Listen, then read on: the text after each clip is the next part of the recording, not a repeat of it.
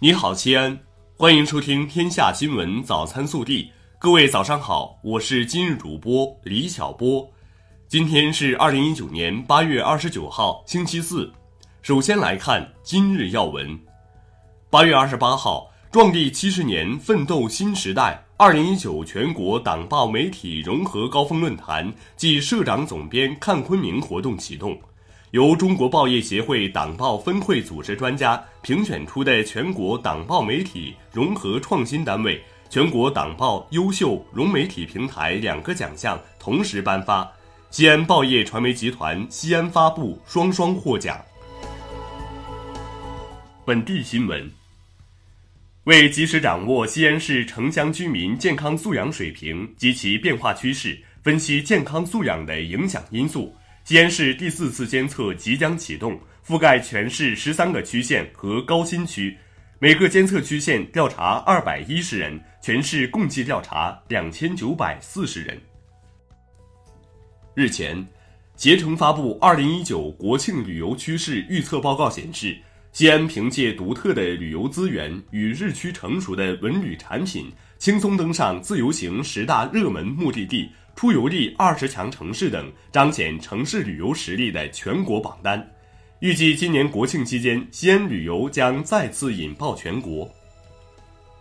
八月二十八号上午，市长李明远主持召开二零一九年第二十次市政府常务会议，研究我市新河综合治理，落实最严格耕地保护制度等工作。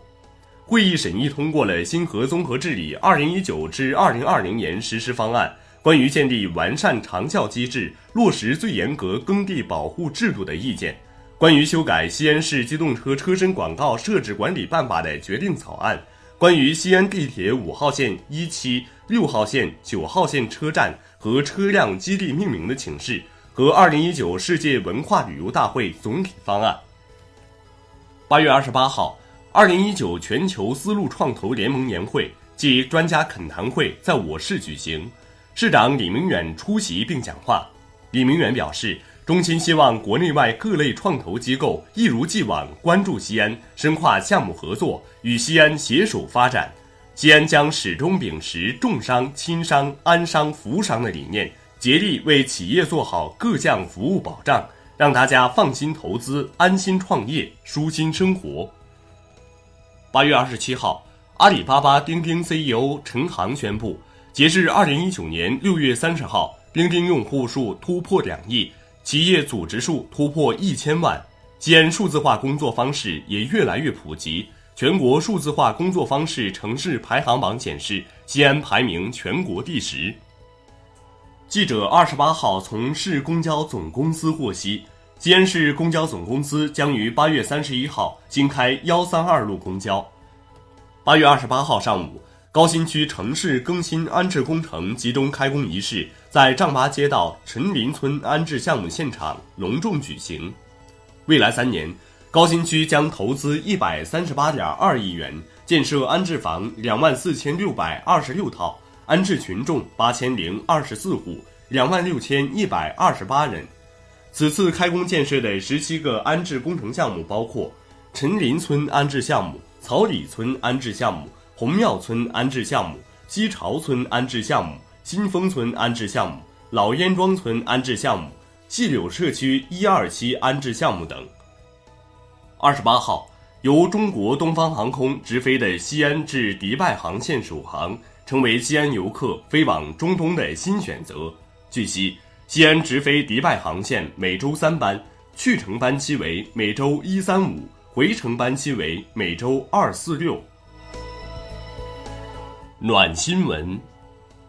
外公去世后，西安小伙阿进为了让外婆开心，带着九十岁的外婆去旅行。一个月的时间内，他带着外婆走了六万多里，坐了十次飞机，去了六个国家。阿进还将自己与外婆的旅游照片做成了一本书，写上了自己想说的话。国内新闻。中方日前以间谍罪正式逮捕澳大利亚公民杨军，澳大利亚外长佩恩就此发布声明。二十八号，外交部发言人耿爽表示，澳方一些人的言论毫无根据，极不负责任。我们敦促澳方停止炒作和施压，不得以任何方式干预中方依法办案。国务院关税税则委员会办公室宣布，对美加征关税商品排除申报系统于八月二十八号正式开放，并从九月二号起正式接受第二批商品排除申请，截止日期为十月十八号。中国人民解放军驻香港部队二十九号凌晨开始组织进驻香港以来第二十二次轮换行动。此次轮换是根据《中华人民共和国香港特别行政区驻军法》关于香港驻军人员实行轮换制度的规定，经中央军委批准进行的年度正常例行行动。香港警方二十八号表示。CNN 于近日报道中将二十五号晚发生的香港暴徒向香港警察扔自制汽油弹这一事实错误地报道为香港警察使用汽油弹和高压水枪对付香港抗议示威者。二十八号，CNN 就这一错误报道向香港警察致歉。二十八号，两架从柬埔寨金边起飞的中国民航包机降落在重庆江北国际机场。一百五十名涉嫌电信网络诈骗犯罪嫌疑人被重庆警方押解回国，初步核查涉及全国二十八个省市的一百余起案件，涉案金额近亿元。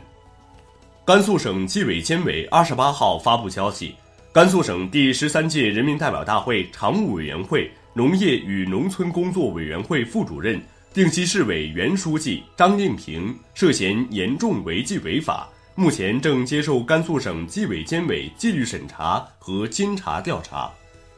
北京市交通委二十八号发布消息，按照《北京市非机动车管理条例》相关规定和市交通委的部署，滴滴摩拜单车将按现有报备投放车辆数的百分之五十减量，并全部领回由各区集中清理存放的车辆，于二零一九年年底前实施完成。近期。上海铁检首次以涉嫌强制猥亵罪批捕一名在轨交内多次伸咸猪手的男子，因该类案件原先基本做行政处罚，没有刑事判决的先例，导致行为人反复多次作案。